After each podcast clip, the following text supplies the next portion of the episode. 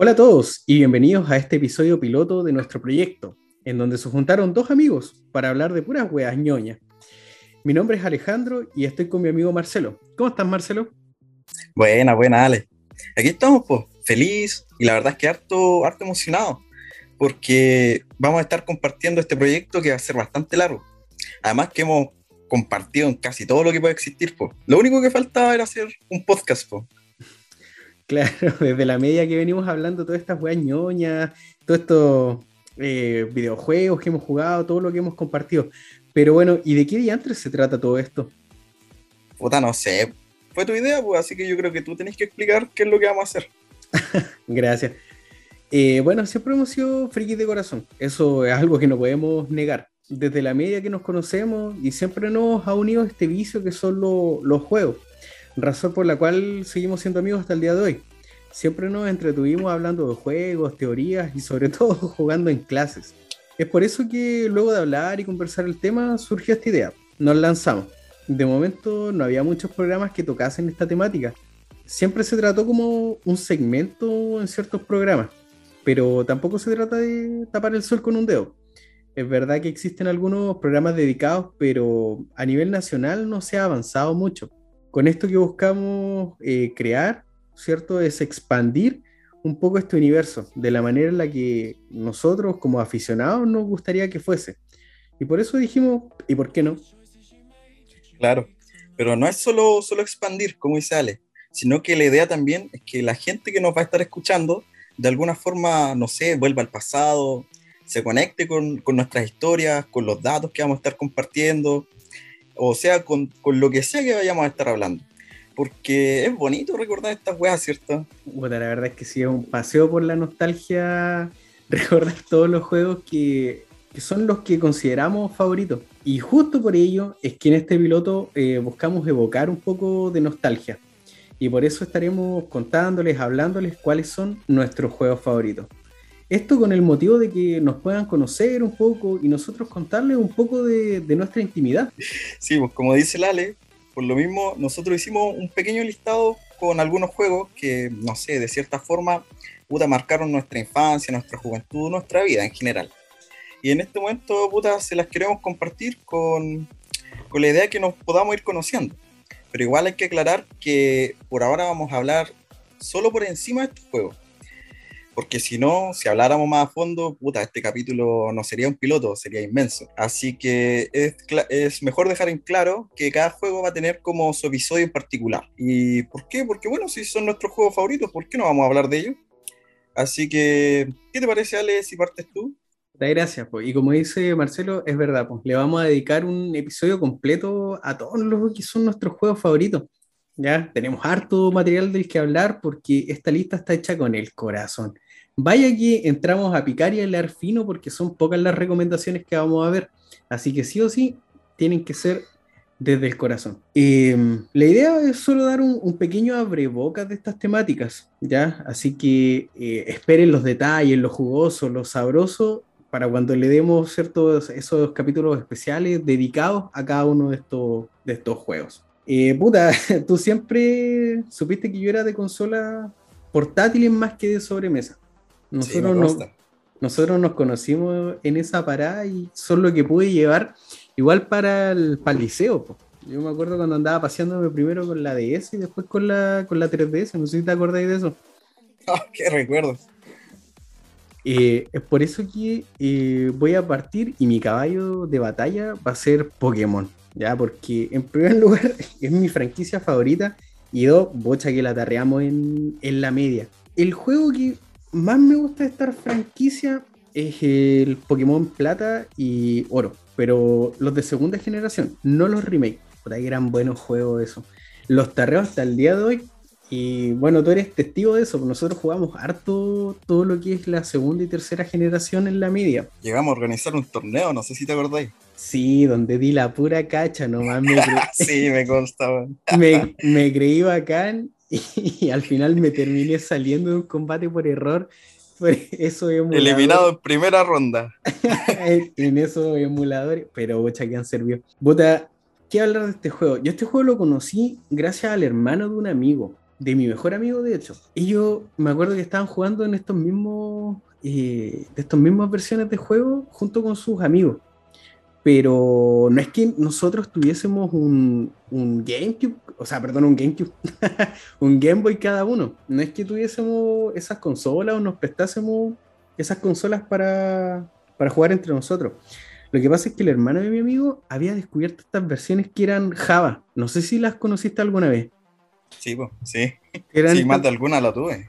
Esa, esas versiones que funcionaban en los teléfonos viejitos, los teléfonos antiguos, como si fuesen un juego que ya venía preinstalado en el, en el mismo teléfono. Y desde que descubrí eso, fue, ha sido un juego que hasta el día de hoy me acompaña. Siempre tengo que instalar un emulador en mi teléfono para tenerlo. Yo me acuerdo que al principio este, este juego no me llamó para nada la atención, porque la mayoría de las veces veía la pantalla de combate. ¿Te acuerdas cómo era la pantalla de combate? Aparte, chica y fea. Justamente. Pero era blanca.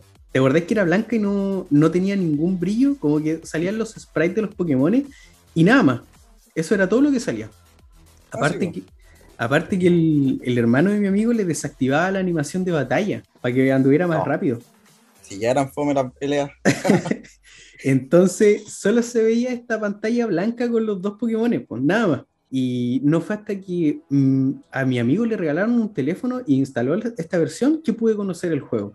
Y ahí quedé totalmente enganchado, porque pude ver cómo, cómo avanzaba, cómo se podía investigar, cómo se hacía este leveleo o farmeo de criaturas, si es que se quiere decir, y ahí totalmente enganchado. Em, pero sí me acuerdo de eso, pues siempre me voy a acordar de que al principio lo encontraba súper fome porque me recordaba al Pokémon Trading eh, Card Game. No sé si te acuerdas de ah, las cartas. Sí, pues, que era este... El, TSG. Claro, que era el, la versión de, de Game Boy, pero el, de, de, las cartas. Entonces era como ver estas dos cartas encima nomás. O sea, una contra otra, lo mismo era con, los sprites. Y, pero bueno, desde que mi amigo me mostró cómo jugar en serio, quedé enganchado. Hasta el día de hoy. Hasta el día de hoy que juego estos juegos. Pero sí, la, era súper raro el, hecho de enfrentarse como cabro chico a un, a un RPG. Ya era la primera vez que yo, yo jugaba un, RPG como tal, porque yo estaba acostumbrado como a estos juegos de correr para adelante y disparar, nada más, hasta en los teléfonos. Estaba acostumbrado a ese tipo de juegos. Y era como súper raro enfrentarse a este, a este concepto de, tener que levelear criaturas, de tener que pensar. No sé si, te pasó igual esto de tener que seleccionar eh, como un Pokémon, o en ese tiempo cuando tú empezaste a jugar, elegir a un Pokémon solo por su forma, nada más. Era el único concepto que teníais para elegirlo. No sabíais de tipo, no sabíais qué, qué es lo que podía hacer, qué MO colocar, nada. Solamente por su sprite. Yo creo que todos hicimos eso alguna vez, porque afrontémoslo, cuando empezamos a jugar Pokémon, eh, la mayoría, o al menos en mi caso, bueno, y sé que mucha gente lo empezó a jugar por el anime, por el anime, porque el anime fue la conexión para muchos entre el mundo de Pokémon y los videojuegos. Sé que tal vez no es tu caso y no es el caso de mucha otra gente, pero por lo menos el mío sí. Entonces yo me acuerdo que por lo menos llegaba a mi casa, no sé si daban Pokémon por lo menos en ese tiempo en la tarde o el fin de semana eh, en el Chilevisión, el canal Chilevisión. Y veía las aventuras de, de Ash, de Pikachu. Y yo me acuerdo, yo me creía Ash. Yo quería ser Ash, yo quería tener los Pokémon de Ash puta sorpresa cuando empecé a jugar, te das cuenta que si bien el sprite del juego se parece a Ash, tú no eres Ash. y la historia es muy diferente a la de Ash. Así que obviamente, tomando lo que me venís diciendo tú, eh, uno armaba su equipo bastante eh, de, acuerdo a la apariencia de los Pokémon. Ah, ya, este, este mono se ve fuerte, se va, va, a evolucionar algo fuerte. Este me va a servir. Ya, este pajarito, yo, yo me acuerdo que lo vi, este es un Pidgey, y este va a evolucionar en el Pidgeotto que tiene H. Ya, este lo tengo que tener, sí o sí. ¿Y para qué vamos a hablar de Pikachu? Yo, por ejemplo, yo empecé a jugar con el Pokémon Red, que la verdad, la verdad fue de un primo. Primerísima primera generación. Sí, pues, no, yo soy de esa escuelita. O sea, no tanto porque no soy tan viejito, pero partí con el Pokémon Red. Y lo que pasa es que un primo que, que era de Santiago vino de visita a Temuco en esos años y tenía un Game Boy con el Pokémon Red. Y ahí me mostraba cómo jugaba él. Me acuerdo que tenía un Charizard que estaba como en nivel 38, una cosa así. No alcanzaba a llegar al 40. Y no podía pasar del Monte Moon, que para los que no saben es como la primera mazmorra grande del juego. Antes de eso está el Bosque Verde, pero la verdad es bastante fácil. Y, y la verdad es que a mi primo se le quedó la consola. Y ahí empecé a jugar yo al Pokémon. Jugué bastante tiempo con su partida, con sus Pokémon, que la verdad era su Charizard y el resto eran puros Pidgey. Y... Era uno, uno solo del, del, equipo el que valía en ese, en ese equipo, en ese team. Claro, es que era el que valía la pena. Así que la diversión duró hasta que tuve que devolver la consola. Y bueno, en ese tiempo quedé picado, quedé enganchado. Y lo conversé con unos compañeros de colegio y mi compañero me dijo, oye, pero si hay emuladores. Y Dios mío. Se abrió un Bueno, así los emuladores y Dios mío, hasta el día de hoy todavía no emuladores porque de repente no dan las, las finanzas para tener todas las consolas. Pero esa es la historia.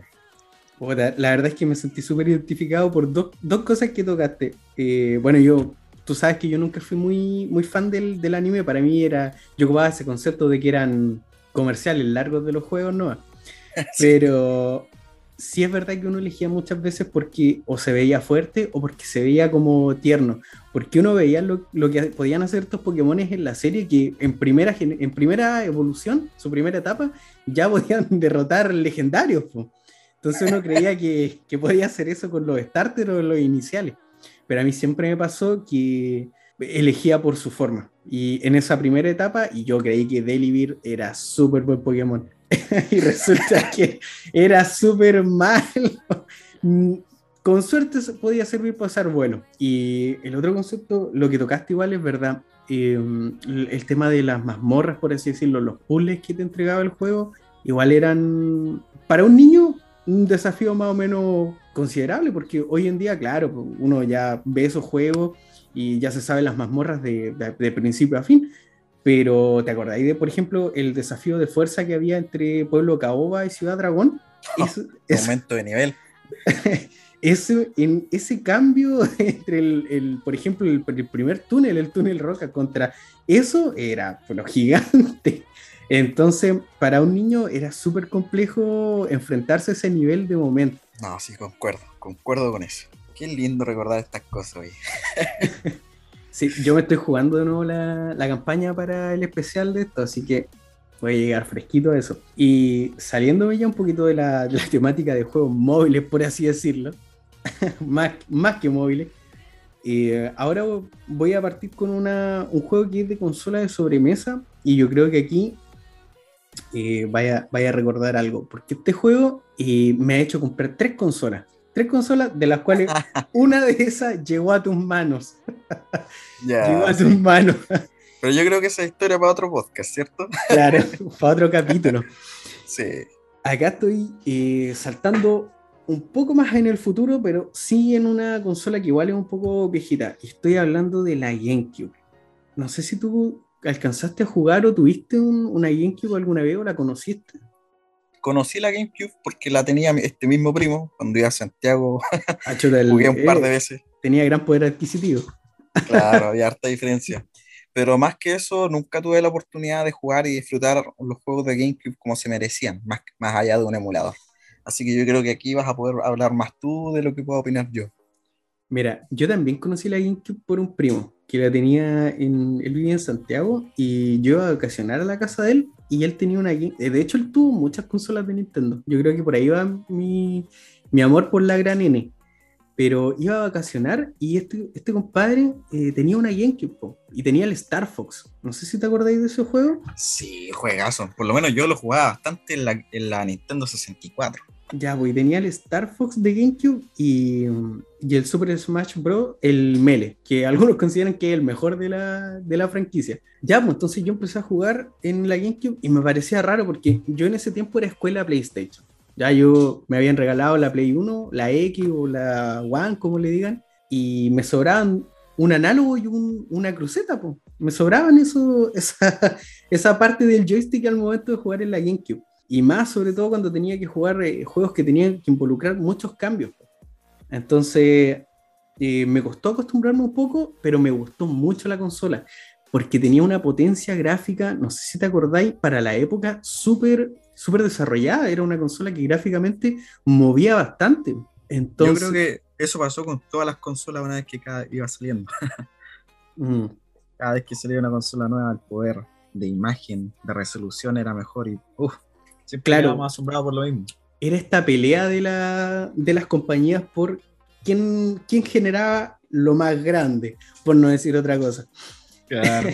Entonces, ya, pues yo conocí la consola y, y me acuerdo que me quedó gustando mucho, mucho, mucho, mucho. Y iba a estas típicas salas de juego en donde habían un montón de consolas disponibles, porque estaban como 300 pesos la hora. Y ahí iba a jugar GameCube, pues, para cachar los juegos, y estaban casi la mayoría de los mismos que tenía mi primo. Y, Ya. y me llamaba mucho la atención porque los discos eran sumamente pequeños, po. eran un mini disc en vez de los discos tradicionales que yo tenía, que tenía pirata en mi, en mi Play 1. Entonces empecé a jugar y un día pillé el, este juego, ¿ya? Eh, que era el Luigi's Mansions. Ah, ya me lo veía venir. O si andáis peleado con el Open English, la mansión de Luigi. Y ahí se me abrió otro mundo, pues, compadre. Porque tú sabes que a mí no me gusta, yo no soy fan de Mario. No me gusta mucho el fontanero principal. Entonces, cuando vi un juego protagonizado por el que a mi parecer es el mejor de los hermanos, no. El Mario Verde. el Mario Verde. Dije, no, compadre, aquí tenemos que probarlo. Y ya, pues, jugué como dos horas este juego y quedé enganchadísimo, porque tenía una jugabilidad súper simple. Ya, era súper simple de jugar, lo cual me, me gustaba, porque no estaba acostumbrado a este, a este joystick, a este mando.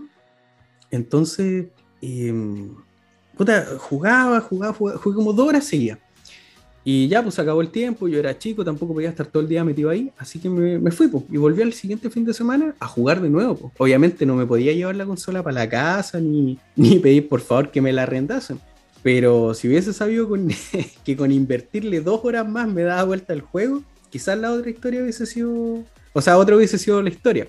Claro. Me acuerdo que eso fue en verano. Yo había vuelto de las vacaciones de la casa de mi primo y estuve un año entero molestando a mi mamá para que me comprara una GameCube. Hasta que llegó la GameCube. Bueno. Y ahí llegó junto con este juego. Y no, ahí fue, descubrí otro- otra pasión. Yo creo que era este, esta mezcla entre odio a Mario y el gusto por los cazafantasmas que lo posicionó al tiro en mi, en mi top de juego. Bueno. Oye, y en la misma consola, ¿no te acordáis de algún otro juego que te haya encantado? No sé, que, quieras aprovechar para comentar. Obvio, y es el tercer título de esta consola, porque obviamente tenía que aprovechar la consola, porque saben cuánto tiempo más iba a poder tener otra o la siguiente. No Sí, era- Eso pasa. Pasaba por lo menos. No era algo que, que se pudiera dar el gusto siempre, a pesar de que de, tuve la suerte de jugar muchos títulos en, en otras consolas.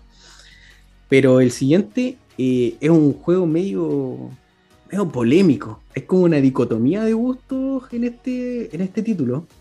Ya. Porque a algunos les gustó mucho y a otros lo detestaron en su momento. A mí me encantó. Puta, está en mi, en mi top 3.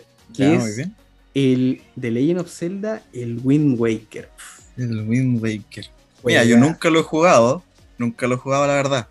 Pero he escuchado lo que tú me dices, que hay harta controversia con este juego. Te invito a que lo juegues porque es un juegazo. Un verdadero juegazo, a mi parecer. Y claro, está la controversia porque todos los fans de Zelda esperaban que saliera un juego a la altura gráfica del GameCube, que tirara mucho, mucha de la gráfica, porque por algún motivo los fans no les gusta mucho el aspecto como ca- caricaturesco de, de la línea de Zelda, como que siempre apuestan al hiperrealismo, y ellos esperaban lo que era el Twilight Princess.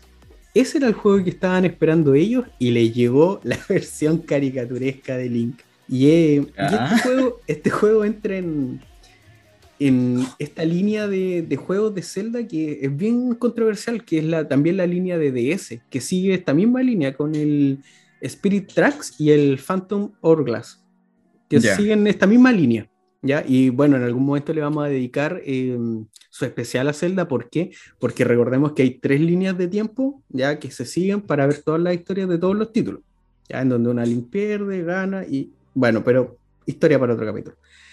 Entonces, eh, no, quedé maravillado. Y bueno, eh, esto, este juego también le dio lo que más le gusta al tío Nintendo, que es dinerito, porque mucha que era encantadora la figura de Zelda que salió en, este juego, tanto que se reflejó en las ventas de los amigos. No sé si te acordáis de ese concepto ya un poco distante. ¿Figuritas amigos? Sí, distante ya de lo que es la Switch, que se quedó sí, la verdad que sí. Se quedó como en la Wii U, hasta ahí llegaron los amigos nomás. Entonces, eh, no, yo encontré que era una joya de juego con la dificultad y el nivel progresivo justo. Eh, era un deleite gráfico. La verdad es que el GameCube movió muy bien el hecho de los voces, los jefes, eh, o el, del volcán, si es que alguno concuerda conmigo, un, un, deleite para los ojos, una verdadera joya.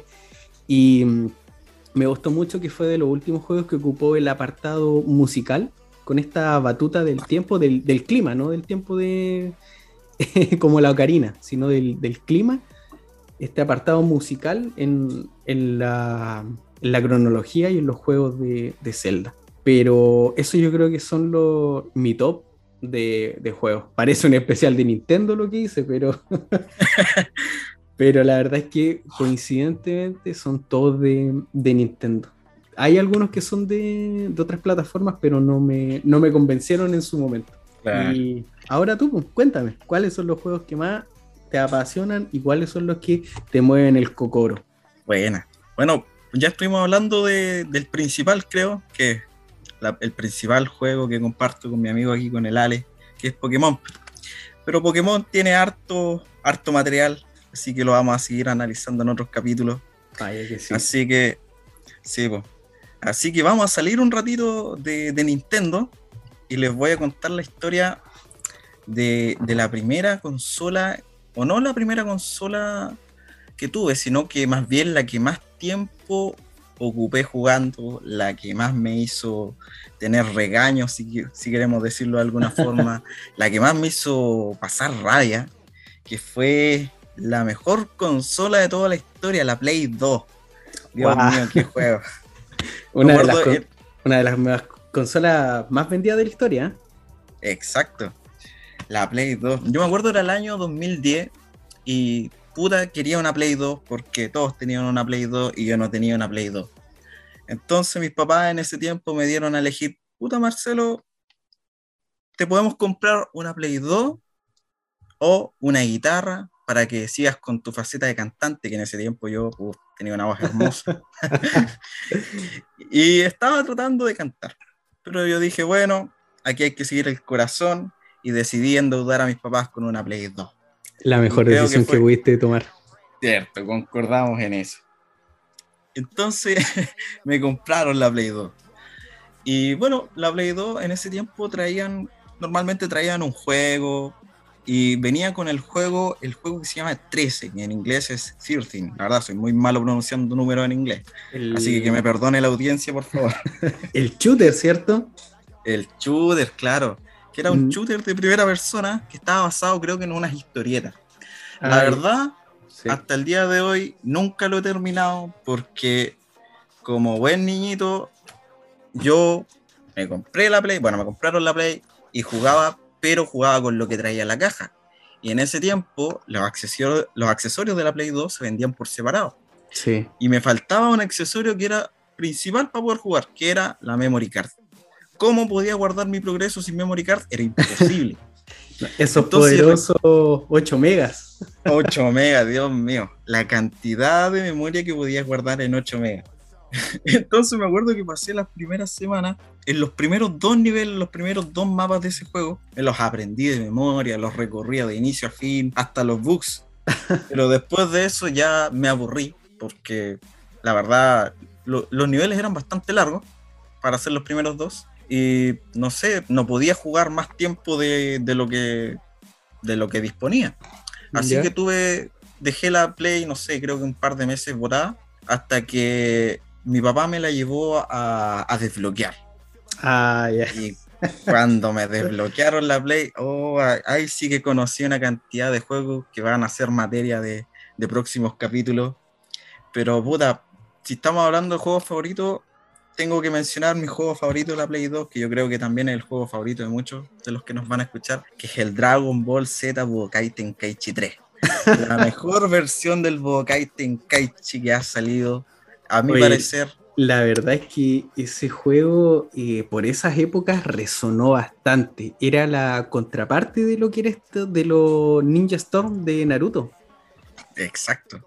Exacto, pero yo creo que era mucho mejor porque la verdad es que el Budokai Tenkaichi venía recopilando todo lo que entregaron sus entregas anteriores, que viene desde la Play 1, aparte de que incluía por primera vez un modo historia completo, no solamente de la historia de Dragon Ball, sino que incluía Dragon Ball Z, Dragon Ball GT y también la historia de las películas, de todas las películas que habían salido, y aparte una especie de What If, ¿qué pasaría si?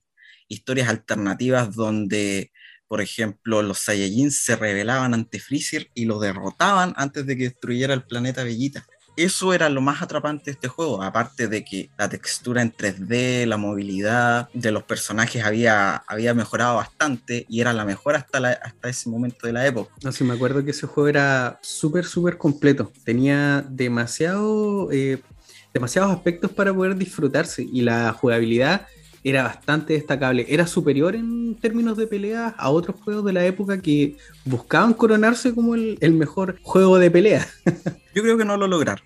Ganarle al Budokai Tenkaichi 3 fue muy difícil porque aparte de las texturas que estamos hablando y las modalidades de juego, bueno, todos vamos a recordar cuando se hacían chocar los poderes cargables, el, no sé, el Kamehameha con el, no sé, Macaco Sapo, y el juego te pedía mover los análogos del joystick lo más rápido posible para que el que lo movía más rápido hacía acertar su ataque contra el oponente.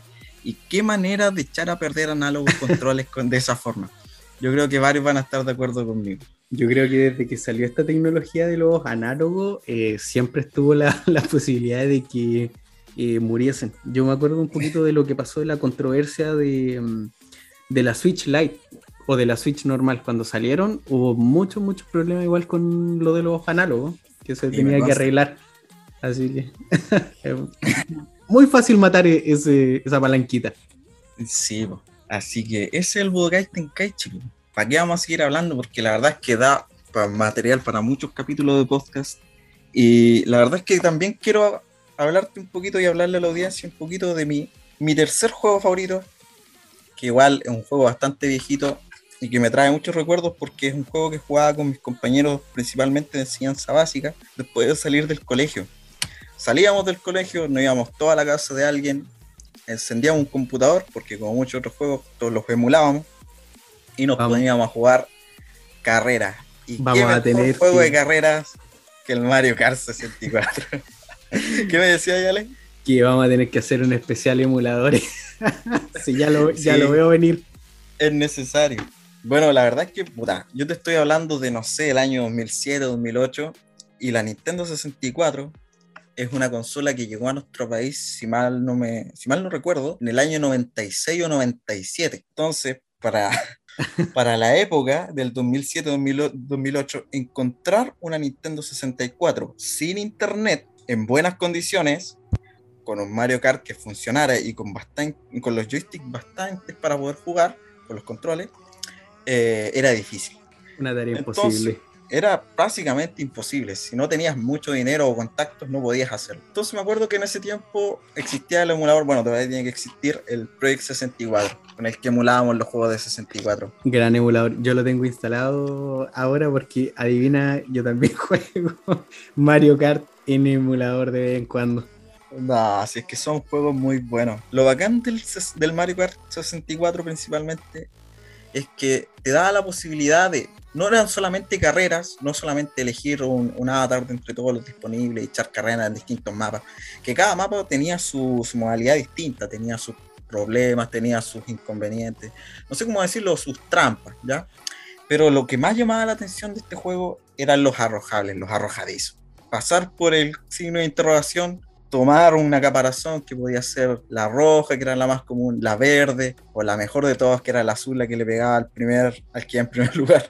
y, y hacerlo perder el control de, de su avatar y, y a pasarlo. Y, y tú, y tú tenías sentado a tu amigo al lado tuyo y cagarse de risa por eso. Eso es lo mejor que nos ofrecía el Mario Kart 64, disfrutar es- esas, esas juntas con amigos, con familiares, con quien sea. Lo que pasa es que Nintendo siempre se caracterizó por eso. Por dos cosas. Por ser pioneros en ciertas temáticas. Por ejemplo, esta la de eh, los superpoderes, por así decirlo, que, mm, que se lanzaban en, lo- en los autos. Que después se vio reflejado, por ejemplo, en el Crash eh, Nitro Car Racing o los juegos de Sega, que todos intentaron emularlo. Siempre Obviamente. fueron y también que se caracterizaban por crear juegos que fuesen muy disfrutables de muchos jugadores, porque para qué vamos a hablar también de lo que fueron los Mario Party. Entonces, obviamente. entonces siempre se caracterizó por ser pionero en alguna eh, característica de la jugabilidad y por abarcar cierto la mayor cantidad de jugadores en un solo juego. Sí, bueno, yo creo que vamos a concordar también en esto y es que para mí los juegos, eh, puta, son y siempre serán una forma de, de compartir. Por lo mismo estamos acá ahora, recordando juegos y compartiendo, no solamente entre nosotros, sino con la audiencia que nos va a estar escuchando. Porque yo creo que más de algún recuerdo van a, a recordar. Justamente. La verdad es que concuerdo contigo, yo creo que con el tiempo eh, se ha ido masificando un poco esto con el tema de, de Internet, porque a pesar de que nosotros no somos tan viejos, nosotros no teníamos tanta libertad como para poder eh, jugar online. Ya, yo me acuerdo de algunos RPG o MMORPG que habían de, de la época cuando nosotros éramos chicos, pero igual el acceso a Internet era como un poco eh, complejo, o sea, no todos teníamos internet para jugar en la casa o el computador correcto para poder jugar. Entonces, como que el, el tarreo, este concepto de andar como yendo de casa en casa de amigos, llevándose la consola o el computador, era mucho más frecuente que lo que es ahora. Ahora, oye, Discord, ¿en cuál, en cuál plataforma o juego nos vemos, no? Listo. Se acabaron. Oye, eh, con, con respecto a lo que me decís, me, me llamó la atención. Yo creo que todos los que tuvimos un, un Play 2, a lo mejor vamos a, a coincidir, pero siempre lo regalaban con un shooter. Yo me acuerdo que el mío venía con el Socom, que era este juego de guerra, que era como súper realista de guerra. Me llamó la atención porque mucha gente con la que he hablado eh, me habla de eso, de que venían siempre con un shooter. La verdad yo tenía la esperanza de que cuando me compraran mi Play 2 viniera con algún GTA. Ah, sí, sí, sí. Y recuerdo que se lo comenté a mi papá cuando me la fue a comprar, porque yo no, no estuve en el momento que me la compraron. Y, y él, puta, no tenía idea. Entonces yo le comenté que no, es un tipo que anda en el mundo abierto y tiene armas, puede conducir vehículos. Oh, Y a mi papá le vendieron la Play 2 con un juego que traía esas características. Ahora, es que explicarle algo a los viejos es súper complejo, aparte que uno siempre está tratando de, de mentir, por así decirlo, porque eh, son los primeros en poner el alto con las temáticas de los juegos. po. Sí, pues la verdad. pues, ¿Y para qué vamos a hablar de GTA? Porque igual es material para otros capítulos. Sí, oye, tocaste un tema súper importante, lo del mundo abierto, que también puede, se va a ser explorado el tema de los sandbox más adelante. Ajá. Ah, bueno, sin lugar a dudas, todos estos han sido juegos que nos acompañaron y nos acompañarán siempre. Eh, así que, queridos contertulios, hemos llegado al, al final de este primer episodio.